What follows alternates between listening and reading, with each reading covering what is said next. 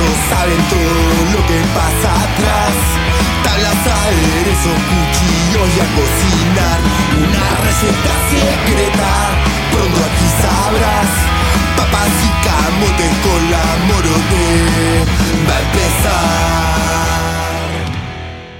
Y llegamos al rico barrio de Suyorki, barrio gastronómico donde hay un montón de huequitos de cocina para comer buenazo. Acompáñenme a esta aventura de hoy en papas y camotes con la morote.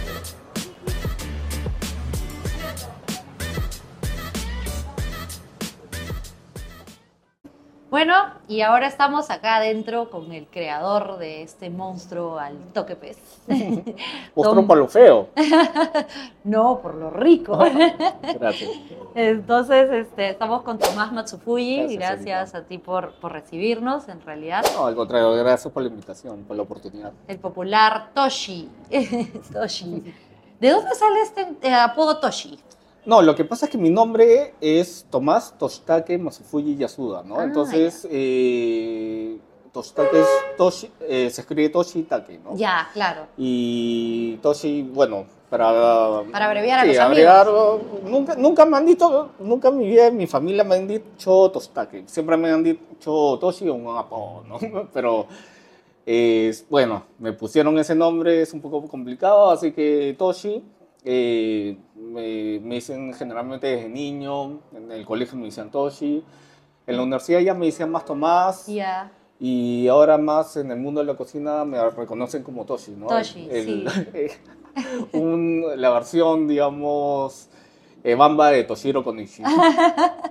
el querido Sí, Toshiro. Pero sin embargo, sí ha- han cogido su, su distancia, o sea, sí se ha posicionado tu nombre, o sea, de hecho, sí se te reconoce como Toshi, no es que confundan, ¿no? Uno con el Sí, otro. sí. No, Y- sí, es, es bonito, ¿no? En ¿No? casa, en casa eran eh, varios hermanos, solamente eres hijo único. No, ¿Cómo? tengo un hermano. Mi hermano también es cocinero, él está en Japón. Ah, está trabajando chévere. en un servicio de catering allá. Y bueno, está ya. Se supone que él era el que iba a seguir el tema de los restaurantes.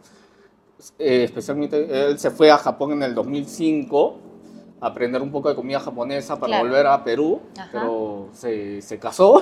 Se enamoró. se enamoró y cambió los planes. Entonces ya cuando volví, no es que me hayan dicho ya tienes que volver a hacerte cargo de restaurante, ¿no? Eh, pero llegué en el 2008, mi hermano seguía en Japón, ya no quería volver, entonces dije, bueno, hay que, alguien tiene que ayudar, apoyar a mis padres que están un poco ya, digamos, cansados, mayores. Entonces ahí decidí seguir la línea de la cocina, ¿no? Claro, porque tú estabas estudiando otras cosas, te Sí, estabas no yendo por otro rubro. cocinero. No querías. No, lo que pasa es que eh, he crecido en este ambiente de la cocina. O sea, desde que yo nací ya existía el Matsui, que, la- que era la- el restaurante de mi familia, de los hermanos de mi padre. Entonces, eh, yo crecí jugando en las cocinas. Eh, mi padre, a lo largo de su vida, tu- tuvo varios restaurantes, aparte del Matsui. eh, tuvo uno que se llamaba Barlovento, antes de los 80, donde también hacía ceviche al momento, todo. Eh, fue uno de los pioneros de esta Claro. moda, ¿no? Luego, eh, en el 92, tuvo otro restaurante que se llamaba El Darío, que quedaba en Rivera Navarrete, frente al el ex conocido Emanuel. Ah, su madre. O sea que primero Sí, primero- por su cevichito. Claro, y- volvía tarde mi viejo. sí. No, eh, y luego, eh, él se dedicaba a vender maquinaria agrícola. Ah, mira. Entonces, eh, bueno, su trabajo, él administraba el restaurante, dejaba las recetas, todo, y, pero él se dedicaba a lo que era la venta, ¿no? Pero un- en una época ya cayó todo eso. Claro. Y bueno, es- eh, siempre tuvo problemas con los socios, siempre, siempre hay algunos, algunas cosas que... Las surgen. sociedades son bien difíciles, Sí. ¿no? Son, Tienes son- que buscarte buenos socios siempre. Yo creo ¿no? que para que sea un buen socio tendría que tener tu sueño también en claro, ¿no? Porque Es- eh, más que en el caso de mi padre, es difícil porque mi padre es una persona que entregaba tanto, digamos, eh, no escatimaba en cosas. Primero era ofrecer un excelente producto así, el plato cueste, digamos, 50 soles, pero te gastes 60. claro. Era ese tipo, ¿no? Que que no le interesa tanto eh, la ganancia, sino en Ofrecer cocinar, un buen sí, producto. ofrecer algo y realmente estar contento con eso, ¿no? Entonces, claro, obviamente no perdían dinero, pero no, la- el margen no era tan grande. Entonces, Claro. por eso eh, no es negocio. y No los culpo tampoco a los socios porque realmente dicen, oye, pero estamos trabajando, llevamos tantos años y no hay ganancia, ¿no? Pero bueno, Claro, es los socios costo. al final quieren plata, quieren resultados. Sí, quieren resultados, son gente que invierte y quiere resultados. Y en el tema de pescados y mariscos en especial, tú sabes Sí, que es muy, los márgenes son muy bajos. son bajos. Porque el pescado es una de las proteínas más caras que hay, eh, los mariscos, todo, son los, eh, las proteínas que generalmente te requieren más tiempo, inversión para procesar, guardar, entonces eh, los rendimientos son bien bajos. Sí, ¿no? pues. y qué locura, ¿no? Estando en algún país tan rico, Sí. con un mar que produce un montón de pescados. No, yo creo que acá en Perú comer comida marina es mucho más caro que en otros países mediterráneos, que no tienen Sí, mar. O sea, porque, eh, bueno, no sé el costo de, de- de- de- de- que ya lo encuentras en los mercados, en los mayoristas, todo, Mm. ya están bien alzados, Sí, ¿no? sí. Digamos, si si comparamos la realidad peruana, por ejemplo, eh, el kilo de un pescado, digamos, para hacer ceviche, en filete te cuesta, digamos, eh, depende de la temporada, pero puede llegar hasta de 16 soles hasta 50 soles el kilo de filete, ¿no? Claro, sí. En otros países te va a costar, digamos, 16 dólares el kilo de filete, pero estamos hablando de eh, otras realidades, ¿no? Sí. De otro mundo que realmente sí te ofrece otros servicios mejores. Entonces, es. Y que también tu venta puede ser eh, con precios más altos, ¿no? claro, pues, claro, yo, la, la comida acá en Perú, la- el precio de la comida es bien cara Sí, con respecto a la a lo que gana el peruano promedio, ¿no? exacto. sí. Eh, digamos, yo cuando estaba en Inglaterra, claro, el, digamos, el sueldo mínimo era alrededor de 1.200 libras, Ujú. Digamos que fueran 1.200 soles, ¿no? Claro. Y ahí te compras un menú por 4 libras, ¿no? Y Claro. acá nunca vas a comprar un menú a 4 soles. No hay forma. O sea, ya no existe. Ya Al no, mínimo ya. a 8 soles, pero no te dan, solo te dan huesito y... Claro, un caldito de huesos. Claro. Un caldito de huesos y tu Entonces arrocito. sí, eh, la comida acá es cara. Se ha vuelto bien cara, la, no sé, eh, temas económicos como la inflación, eso que no manejo nada, yo solo pago nomás y lloro. Sí, sí, sí. Pero es así, ¿no? Así es. Y justo a eso, o sea, ¿cómo llevas un poco la rutina de tu día a día? ¿No? Ya que tienes que administrar, tú dices, tienes que ver los pagos, tienes que ver las compras. ¿Cómo, cómo arranca el día de, de Toshi? Eh, maldiciendo al mundo a las dos y media de la mañana. eh, voy al terminal pesquero, ¿no? Me despierto a las dos y media, entre que me aliso todo, 20 para las 3 y estoy saliendo. Claro. Soy rápido para eso, ¿no? Ya. Eh, llego al pesquero, hago las compras, me voy a, vengo al restaurante, llego más o menos alrededor de las 4 de la mañana, eh, me pongo a procesar eh, bastantes cosas los insumos para ir dejando preparado. Eh, a las 6 más o menos termino, descanso dos horas Ya. y vuelvo a las 10, termino de procesar lo que hace falta, abrimos a las 12, de 12 a 4 atendemos al público y a partir de las 4 hacemos limpieza y cerramos. ¿no? Claro. So, En verdad es sencillo mi vida, pero bastante laborioso, ¿no? O sea, no... Todo lo que es administración es, ya tengo que pagar, ya toma. O sea, Claro. no, no es de que no tengo computadora, no hago cuadros, nada. O sea, al final ya cuando te doy, toma, ya. Y lo apunto, ¿no? Lo más Gasté simple posible. esto acá en mi cuaderno. Como ¿no? yo con mi cuadernito y mi lápiz. Claro, eh, en verdad, eh, has visto mi local es chico, todo simple, en verdad. Justamente por eso me gusta, porque es tan simple de manejar que puedo darme el lujo de hacer eso, ¿no? De hacerlo y En un dedicarte. restaurante más grande ahí sí está fregado. ¿no? Sí, hay Necesitas sistemas y cosas Claro. que uf, te complican. todo. Sí, demasiado. Y ¿no? requieren de, de más mano, pues, Sí, ¿no? y de espacio inclusive, Así ¿no? Porque es. necesito un espacio para tener una computadora, una impresora, un esto, Todos entonces... los archivos. Es, claro, lo- los, papeleos, todo. Sí. Entonces, mi día es simple, pero sí, sí es fregado porque de las 14 horas que estaré, 14, 16 horas que puedo estar acá, realmente no hay descanso. No hay descanso. ¿Y cómo llevas eso a nivel personal? O sea, por ejemplo, tienes O sea, ¿tienes pareja actualmente? Sí, tengo, ¿no? una, eh, tengo eh, mi enamorada, pero ella vive en Paraguay. Entonces, por ese Ah. lado estoy contento. Lo digo porque esté lejos, ¿sí, no? Claro. Porque en verdad... Te permite tener sí. tus tiempos acá. Sí, me permite descansar bien. Claro. Me permite... No te despierta en la madrugada. No, no me despierta, no me dice no te vayas, no. Claro. O no me dice no, no entres a la casa, apestas a, Claro, vuelas al terminal pesquero. Claro. Entonces, hay cosas. eh, obviamente, en algún momento ya vamos a comenzar a, eh, comenzar a convivir, pero Claro. para eso ya. Obviamente ya todo se ve en el momento. Claro, ¿verdad? te vas a ¿Para qué me voy a preocupar por algo que no sé si pase? Ah, sí, La claro. así Yo vivo al día nomás. Lo importante es que tu corazón está contento. Sí, estoy contento, estoy tranquilo, no, no, no, no me gasto tanto físico y mentalmente, ¿no?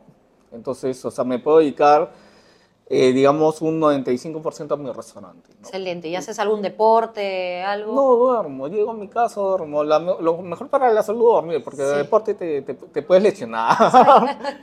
es riesgoso hoy en día, ¿no? Pero vemos que te mueves en tu bicicleta. O sea, igual eres una persona activa. Hace, hace, hace ratos, hace tiempo que ya no estoy montando en bicicleta porque eh, me mudé un Ya. poco más lejos y la verdad es que el tráfico acá está horrible Oh. y realmente ir en bicicleta en un mundo donde la gente ve a una persona como en bicicleta Claro. como, no sé, como esos juegos de video donde agarras, atropellas, lo, lo, lo pisas para que, que te den puntos, una cosa así. Aquí Eh, literal, ¿no? A pesar de que han puesto ciclovías, a veces tú sientes de que hay Eh, carros que se meten a la claro. ciclovía para adelantar. Quieren, claro, que te ven como, como, como puntaje, ¿no? Así es. en alguna carrera, ¿no? Toshi, ¿cómo empieza toda esta idea de, de al toque pez, de, de trabajar en algo ya propio, no? Sí, lo que pasa es que el restaurante de mi padre eh, era obviamente un restaurante de verdad, ¿no? como lo que tengo. Y eh, bueno, teníamos como 15 mesas, eh, personal entre meseros, eh, cocina, limpieza, todo, ¿no? Y era, me parecía demasiado complicado muchas cosas. Eh, habían gastos que eran fuertes, por ejemplo, gastos de lavandería, mandar a... Mantenimientos Sí, del espacio, del espacio, las sillas, entonces- mesas, Claro, equipos. no es lo mío. A mí no me interesa si mi local se ve bonito, si tengo manteles de tela en mi mesa o nada de eso. A mí me interesa la comida, ¿no? O sea, no, me interesa centrarme en la comida y realmente todo lo demás no me interesa. ¿Y qué es lo que más buscas transmitir en tu comida? Eso. Eh, eh, yo me concentro en la comida. Sabor. Y sí, en cosas simples, o sea, en verdad hoy en día tengo como 3, 4 platos nomás en mi carta, he eliminado bastantes a lo largo del tiempo y es lo que la gente pide, entonces yo quiero darle a las personas algo simple, ¿no? ¿Para qué ir a un, un lugar y marearte con una carta grande? A veces quieres comer esto o esto, esto, Pasa. pero claro, te mareas y te quedas, no sé, como con, con las ganas, Me ha claro. pasado que hay cartas que parecen libros y Como ya... los chifas. Sí. Los chifas tienen ¡Qué como 300 bestia! platos. ¡Qué variedad! y no sé cómo, o sea, imagínate, ¿no? Y creo que los, eh, los cocineros ni saben qué, qué significa algunos platos, ¿no? Pero es complicado. Y ¿En qué año, en qué año arrancó? ¿Cómo empezábamos? 2011, diciembre del 2011. Cerré la cocina de Darío, la restaurante de mi padre en eh, mayo del 2011 y ah, en diciembre ya estuve abriendo este. Como te digo, me había saturado el ambiente de restaurante grande Ujú. eh, y tenía esa idea de hacer algo ma- mucho más popular, ¿no? Algo, algo que no me tenga que preocupar en qué, el nombre de qué pescado he comprado Claro.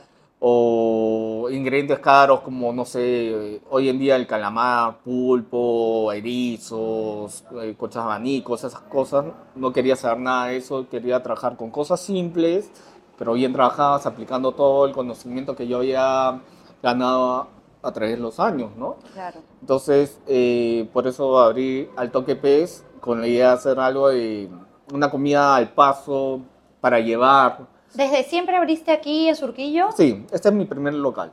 Chévere. Eh, el primero, después abrimos otro con mis primos, Ajá. más allá, por la avenida, por Tomás Marzano, en la misma Angamos. Ya.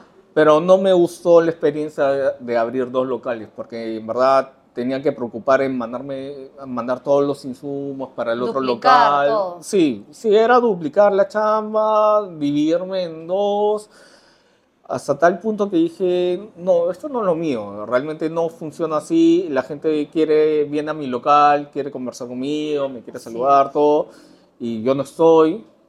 Mejor eh, conversé con mis primos, dijimos, no, mejor hay que cerrar eso porque en verdad no nos está generando una ganancia, más bien nos está quitando tiempo a ambos. Entonces decidimos cerrar ese local y, se- y yo centrarme en este acá. ¿no? ¿Y en qué momento se da el boom? Porque hubo un boom en el. Sí, bueno, el boom, ves. boom, el antes y después ha sido con los Netflix. Eh, obviamente, el... Street Food Latinoamérica. Sí, Street Food es ¿Qué Latinoamérica. sentiste cuando te llamaron para incluirte en este programa? No, lo que pasa es que no me habían dicho que era para eso, me llamaron, me dijeron, oye, hay un nuevo programa, hay- no, hay un programa eh, y para que vengas a hacer un- el casting. Dije, no, no, yo no quiero trabajar en el programa, o sea, Claro. no tengo tiempo, ¿no? ¿Con qué tiempo si todo el tiempo ando acá, ¿no? Claro. Y, y me dijeron, no, no es para un programa que va a salir en... eh, no, no te podemos dar detalles, ¿no? Pero anímate, ya, pues, ¿qué pierdo, no? O sea, que... por último, eh, me imaginaba que era un programa que iban a venir a grabar a mi local, iban a tomar fotos y chao, ¿no? Chao. Porque anteriormente ya habían pasado por varios programas y también eh, muy importantes. Es- Hemos estado en Bizarre Foods con, ¿cómo se llama? Ahorita me acabo de olvidar ese, el nombre de Vergos. este chef que va a diferentes partes del mundo Ya. Y prueba comidas extrañas. todo. No sé, habrán visto mi comida extraña. ¿no? Eh, lo trajo mi Sumaru Sumara, me acuerdo. Ya. Eh, sí. Después eh, en Manchis, Ajá. en el canal Vice, eh, varias veces, como dos, tres veces hemos aparecido ahí. En, mucho, en muchas plataformas. Entonces, hubo, para mí era como que ya grabar, ya vamos a grabar algo, ¿no? Pero no, no, no tenía la idea. Ya cuando me dijeron Netflix, dije, ah, debe, debe ser un poquito mejor. Claro. la cli- o sea, debe traer un poquito más de gente. vendrán personas, bueno, en vez, de cinco, en vez de cinco extranjeros, vendrán 10 al Claro. día, ¿no? A- no, a la semana o al mes. Ujú. Pero resultó que me volví, creo que un centro turístico. O sea, Empezaste a vender paquetes a Machu Picchu. Sí, sí, no, de verdad, la gente piensa que en mi local es el, no sé, el consulado. no, es, tengo casi, por suerte, casi 80% de mis eh, clientes hoy en día son turistas. Antes era alrededor de un 20%, ¿no? Di la verdad, estás en el negocio de las visas. Sí, no, en, en verdad vendo, so- soy un brichero. Citas, citas a, a domicilio. Sí, no, eh, sí, no, en verdad la cantidad de turistas me ha ayudado bastante porque tú sabes que la situación acá en el Perú no es estable. No es estable. A veces la economía, en época de fiesta, la del Perú no gasta bastante, consume todo. Sí. Pero hay momentos que, que la economía baja y no quieren consumir. El peruano no puede darse el gusto de comer todos los días en la calle, No, tampoco. ¿no? Y- Y claro, o sea, eh, yo, o sea, de- de- eh, has- hasta ahora, o sea, la diferencia que, que de lo que ha- había sido antes y ahora y después de Netflix, sí noté la, la afluencia, o sea, todos los días, del- eh, pasé a tener todos los días la venta máxima que era lo- los domingos, a un lunes, martes, miércoles, y no ha bajado. Qué bueno. Eh, ha estado estable. Obviamente a veces hay situaciones que te complican, eh, por ejemplo, no sé, marchas o cosas así que Claro. asustan un poco a la gente, o, pero... eh, o estos cortes de agua. cortes de agua. Sí, vamos a ver cómo vamos a hacer, a ver si vamos a abrir. Pero eh, ahora, digamos que por lo menos me ha estabilizado mis ventas. ¿no? Claro. Antes eran un mes bueno, un mes no tan bueno, un mes bajo. Claro, y los días pico, fin de Sí, semana. Fin de, semana, fin de mes o Claro. quincena, esperar quincena para poder vender más. Y hoy felizmente quizás eh, ya tranquilamente estoy vendiendo bien y estoy tranquilo, ¿no? O sea, obviamente ya eh, mis preocupaciones económicas ya puedo pagar al- a la fecha el alquiler, o sea, sin problemas, personal, todo, ¿no? Me tardó casi, pues, casi como 10 eh, 10 años, ¿no? Pero Es lo que muchos no entienden, eh, te cuento, ¿no? Porque justo entre las ideas de cuando empezamos a, grabar estos programas era pensar un poquito, ¿no? Eh, ahora hay un boom de mucha gente, muchos jóvenes que quieren ser cocineros, quieren Claro. ser chef y este, no comprenden que atrás de todo esto no es solamente estar frente a, a la cocina, sino es la lucha continua, ¿no? De poder Claro. alcanzar el éxito y a, a través de- de- perseverancia. paciencia, resiliencia. Resiliencia bastante, sobre todo. Sí, es, es, es difícil. El mundo, es que la- realmente no es fácil. Tenemos, hay una competencia bien fuerte. O sea, hay muchos buenos locales. Sí. O sea, muy buena comida. Mucha y oferta. mucha poca oferta, demanda. claro, y tienes que estudiar, sa- conocer bien tu mercado. A veces no es simplemente a mí me gusta cocinar esto y probablemente no haya mercado para eso, Así ¿no? es. Entonces tienes que, obviamente tienes que hacer lo que te gusta, pero a la vez ser inteligente y saber, eh, digamos, qué público puedes jalar y de qué manera te lo vas a jalar. ¿no? Claro, claro. Entonces, no es fácil, a veces, a mí me tardó más de lo debido, porque yo no manejo redes sociales, nada, todo la, eh, he tenido, mi, mi suerte es que siempre he tenido buena publicidad en muchos medios eh, nacionales e internacionales, Ajá. casi desde el principio, pero yo no muevo nada. O sea, ¿Creerías de que eso tuvo que ver en los inicios por tu familia, de repente? Sí, por... pues es que lo que pasa es que dijeron que hace el- eh, esta persona que era hijo de, de Darío Masufuji. Claro, por y ahí de repente era- fue el despertar, Sí, ¿no? mi padre era una persona muy querida en, Sí, sí, claro. en, en el círculo gastronómico, entonces eh, de repente les dio curiosidad encima que había estudiado, había hecho un doctorado en química, todo, entonces dijeron, "Oye, ¿por qué este huevón está haciendo química? O sea, estudia química, es ingeniería agrícola. Y ahora vende ceviche. Y ahora vende ceviche un hueco acá en Claro. Surquillo, ¿no?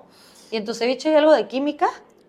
Eh, la química está en todo el mundo, ¿no? En Bueno, todo lo que hacemos, ¿no? Eso de todas maneras. No, la ciencia es algo hermoso Sí. que te permite entender más allá de lo evidente. como, como diría León, no, ¿no? no, es una... eh, Me ayuda bastante a entender lo que pasa, lo que hago, eh, explicar cosas a la hora que los clientes me piden, oye, ¿por qué agarras si usas dos peroles de aceite? Ajá.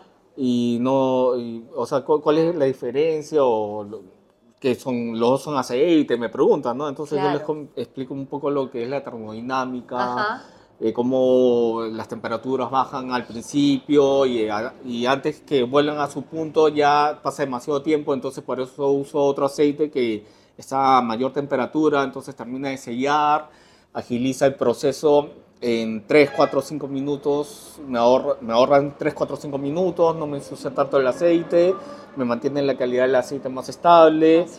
eh, y sale más crocante, un montón de cosas, ¿no? Entonces, Sí, porque todo- te diré que uno de, de las cosas que más me ha gustado siempre en tu restaurante es el chicharrón. chicharrón de pota. claro. y ¿Qué es, es- ¿Cuál es el plato más vendido? ¿Cuál, ¿Qué es lo que más te piden? El combinado. Combinado. combinado. Es que vienen los tres, las tres cosas, ¿no? Ajá. Ceviche, chicharrón y arroz, ¿no? Y es lo que, al final lo que dije, voy a vender combinado, ¿no? ¿Para qué me voy a eh, malograr la vida haciendo sudado, parihuela, Claro. cosas que me quitan espacio, me quitan tiempo? Almacén, todo. Y, sí, o sea, eh, uno tiene, cuando encarece. claro, encarece porque hay cosas que no van a salir quizás y esas cosas tienen una... Fecha de sí, caducidad.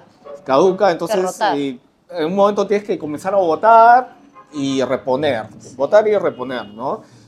Y te quita espacio para otras cosas, en el frío, te desordena más la cocina, a la hora que cocinas si tienes un número ilimitado de hornillas, de hornillas no puedes hacer todo a la vez, entonces tienes que esperar a que termine uno y ponerte a hacer y esperar a que termine ese para pon- ponerte a hacer otra cosa. Claro.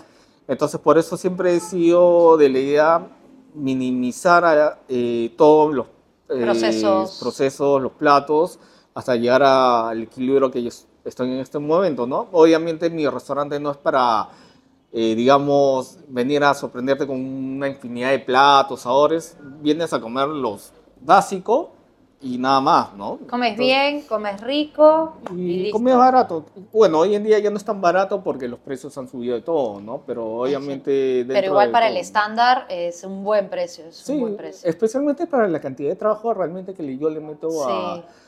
a, a los platos, que es algo que no se ve, ¿no? A las el pro- preparaciones. sí, el, el pescado tiene una cierta preparación, eh, tiene, lo tengo que guardar a tal temperatura, los mariscos los tengo que guardar, procesar de tal manera, guardarlos también, enfriarlos y guardarlos recién. Entonces hay bastante atrás que no se ve, ¿no? Pero uno lo, lo puede notar la diferencia a la hora de comer, ya no te caen mal, entonces hay una diferencia que vale la pena, aunque no sea, digamos, eh, eh, Retribuida notoria. económicamente. Sí, o sea, se podría hacer las cosas más, más simples, más fácil, más rápido, pero no quedaría bien el producto o la calidad es. como quiero, ¿no? Sí, es evidente que cuando alguien conoce de cocina y, y ve tus platos, sí se siente mucha técnica. Yo, por ejemplo, observé mucho en los cortes, que es algo que me gusta. Tus cortes, tu técnica, eh, ¿de dónde fue? ¿Empírica o también de escuela? Bueno, eh, yo aprendí bastante con mi padre y mi madre. Eh, ambos son, bueno, mi madre es japonesa, mi padre es también descendiente de japoneses. Entonces, y tuvieron el matsui y trajeron eh, itamaes de Japón top, o sea, top, top, y de ahí aprendieron bastante. Es- trajeron a, por ejemplo, a Toshiro Konishi y a, y a Machan, eh, ¿cómo se llama? Ahorita olvi- estoy.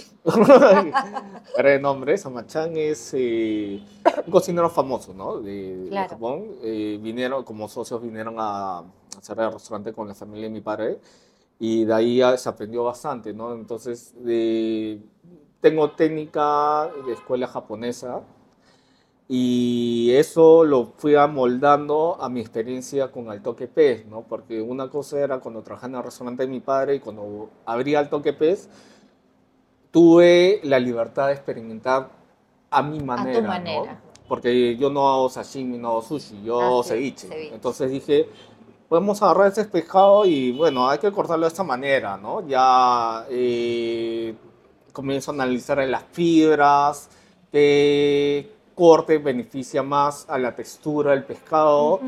Entonces trato de hacer eso, ¿no? De no simplemente sacar el manual y comenzar a hacer todo de la misma manera, sino Claro.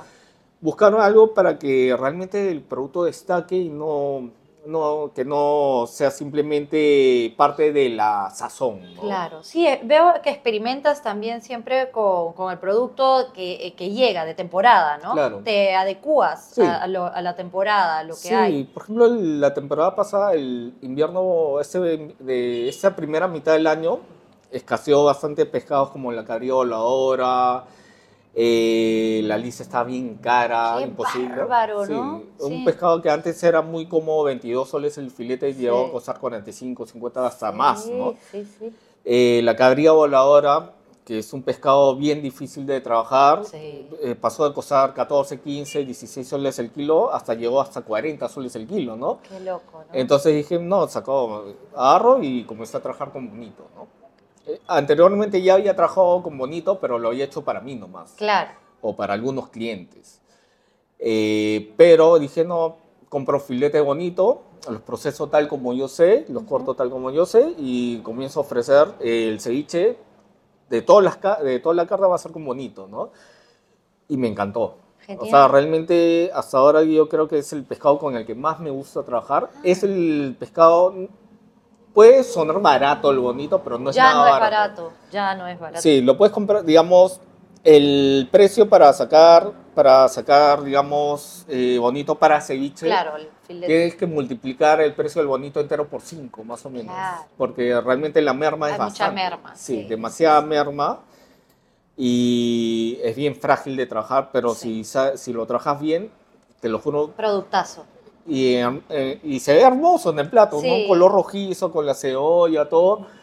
Le da a mí personalmente me encanta, o sea, me, me llama la- más la atención que un pescado, digamos, que, que- se Blanco. vea blanco, o sea, no me provoca tanto como el bonito que se ve jugoso, que se Sí, ve brilloso. Brilloso. Entonces, yo Bien. recomiendo bastante que coman ceviche bonito porque aparte que es... Proteico. es más, sí. Eh, como tú dices, alimenta bastante, Claro. ¿no? Eh, tiene bueno, eh, buen colesterol, Ujú. omega 3 en abundancia.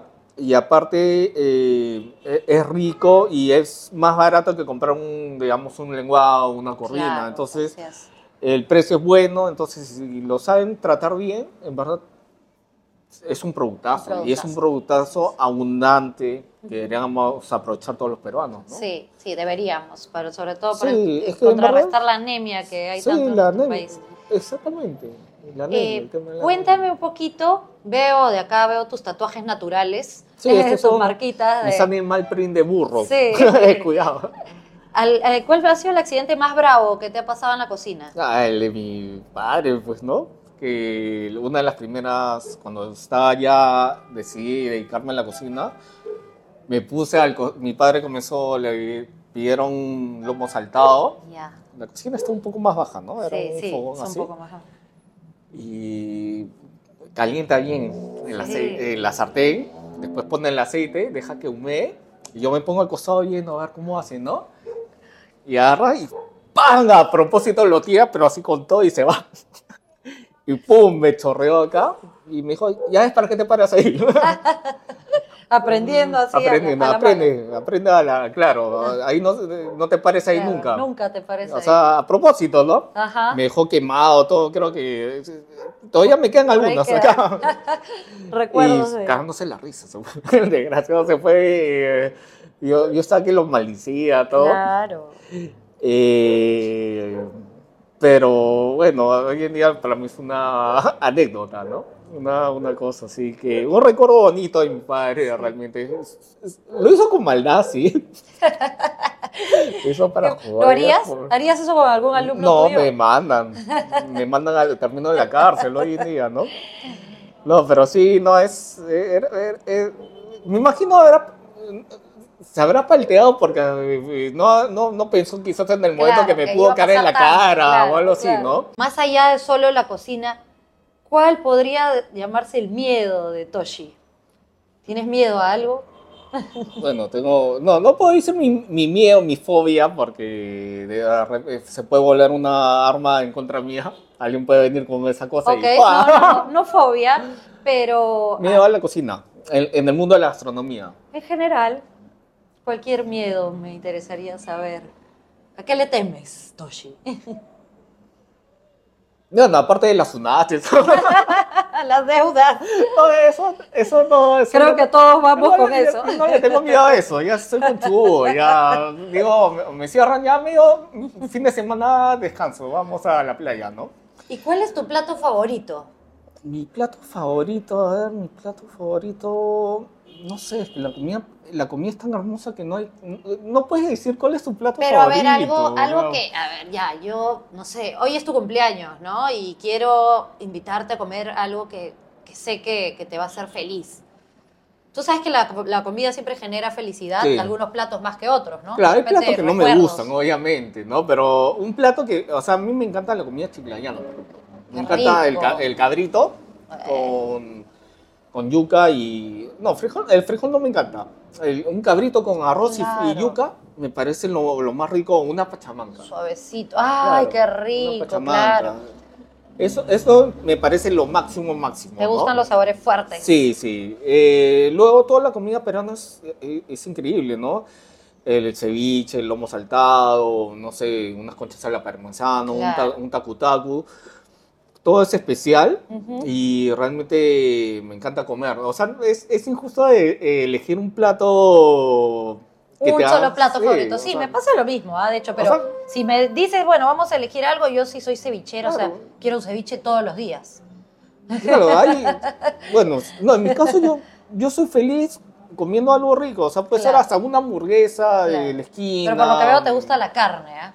Ah, no, yo soy carnívoro. Sí, yo no sé sí, tanto de pescados y mariscos, Ajá. lo hago todo. Por eso eh, no. me dedico a esto, pero... No chocas con tu producto. No, no choco. Yo generalmente no, rara vez me vas a ver comiendo un Comiendo. ceviche en, En tu en restaurante. mi restaurante. Generalmente voy a otros Sí, lugares a comer. Pasa, pasa. Y me encanta, ¿no? Porque en verdad eh, aprendo más. Porque esto lo bonito es que uno siempre aprende todos los días de otros cocineros, todo. Y es bonito. Eh, sí, no como casi nunca ceviche. Me encanta la carne. Soy, me encanta la parrilla, todo. O sea, me encanta la carne de res. O sea, soy carnívoro 100%. o sea. ¿Y algún hobby, algo que te guste aparte de la cocina? Bueno, antes me gustaba tocar guitarra. Hoy en día me gusta dormir. Tenías así tu feeling también musical, entonces. Y has, sí. has- has tocado He, he- he- he tenido mis ba- mi banda. banda. eh, la banda del Choclito, no. No, los, los fracasados. los fracasados. No tu, tu- no tu banda delincuencial, tu banda de rock. No, he tenido. Metal. eh, no, no, eh, eh, a mí me gusta el metal, me encanta el metal, pero nunca he tocado metal. ¿no? Siempre he tocado, es que mi- mis amigos no, la mayoría no, no, No son tocaban. metaleros. Eh, y tocamos rock, o sea, hemos tocado todo. comercial. De todo, o sea, de lo que uno hace para ganar un poquito de billete, Sí. para, no sé, para el pasaje de vuelta. Porque en verdad en nuestra época eh, cuando no, no te pagaban, pues te pagan a lo máximo 10 soles y te, te decían si quieres, ¿no? O te dan sanguchito de pollo Claro. Una, una Coca-Cola, ¿no? Eso es así, pues la música, Y todas las artes, tú sabes que cuesta Claro, vivir to- de tocamos nueva ola, tocamos cumbia, tocamos rock. ¿Y te gusta bailar? No, soy malo bailando. Detesto, o sea, no detesto, si me sacan a bailar, bailo. Claro, no, no le tienes miedo. Pero soy malo. Eh, Es, Pero te vas. cuando me sacan a bailar, a- a- eh, me dicen, oye, vamos a bailar. Y a, a los 10 segundos, no, vamos a sentarnos mejor, ¿no? O sea, soy tan Claro, malo. te sacan y de ahí te devuelven. Sí, No sigues sentado No, no, nomás. Claro, no quieren pasar roche conmigo, ¿no?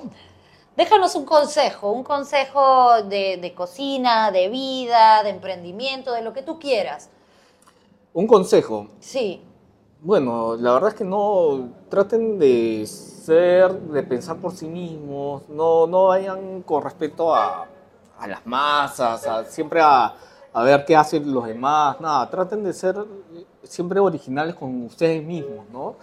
Verdaderos, sinceros, eh, hagan lo que hagan, háganlo con bastante pasión, con bastante, especialmente paciencia, ¿no? Porque los resultados no se van a dar de un día para otro, al menos que, no sé, pues eh, tengas un don divino, ¿no? Pero eh, a veces tarda, tarda los resultados, el éxito tarda en llegar, pero eh, a ver, si haces las cosas correctamente no, no, no, no te caes para abajo, tar- tarde o temprano te va a ir bien, ¿no? O sea, no, no, no te puedo garantizar porque a veces no se dan las circunstancias eh, como país, algo así, pero dentro de todo tratar de ser, utilizar una parte de inteligencia, una parte de pasión eh, emocional y la parte física que es el trabajo siempre darlo, pero también ser equilibrado, ser justo con uno mismo, no, no, no matarse, sino saber, digamos, administrar tus recursos, ¿no? Creo que Gracias, de esa Toshi. manera, o sea, no, no, no, es no se van a volver, no sé, pues, multi Elon Musk, pero, Pero van vamos- a ver podemos ser felices en el pueden ser- camino. Lo importante es ser feliz, o sea, la felicidad no es el éxito económico, la felicidad es poder vivir de hacer lo que te gusta hacer eh, y, y hacer feliz a la gente, ¿no? De eso Así yo creo es. que se trata la vida y bueno, si me equivoco, no sé, ya me ya lo veremos en el camino. ya lo veremos. Muchas gracias, Gracias, Toshi. Ha sido de verdad un gusto tenerte aquí en. Papas y Camotes con la Morote. Papas y camotes. Hemos hablado la todo un poquito. Y nada, de No, el gusto de verte Gracias. después de tanto tiempo. Te deseo lo mejor para tu programa, Gracias. para todos los seguidores de Papas y Camotes. y nada, un éxito para todos. Ahí nos vemos en la ruta. Seguimos adelante. Chao. Nos vemos. Gracias.